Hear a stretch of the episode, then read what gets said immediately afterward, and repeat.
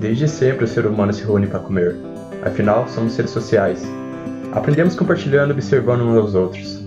Nesse sentido, a mesa onde se come é o ponto de se encontro privilegiado. O encontro de segurança, uma fonte de nutrição e celebração. Ou pelo menos deveria ser.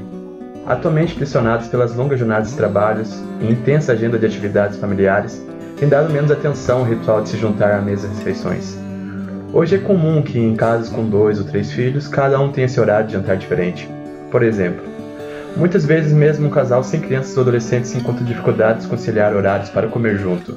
Por outro lado, algumas famílias têm no jantar um único momento, em que podem parar para conversar o dia ou simplesmente para ficar em companhia, ainda que fique em silêncio. E quando chegamos a esse ponto, todo mundo sai ganhando. Diversos estudos mostram que a comensalidade, ou seja, comer e beber ao lado dos outros, não só estreia nossos atos sociais, como promove o bem-estar e ganha saúde.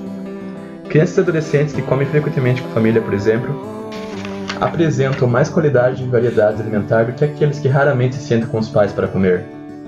O comer em família também tem sido associado ao menos uso de álcool e drogas, melhor rendimento escolar e melhor proteção contra transtornos alimentares. Além disso, se mostra a melhor circunstância para lidar na prática com dificuldades relacionadas à alimentação, seja na restrição, seja o exagero, bem como cuidando diante de condições como diabetes e alergias alimentares.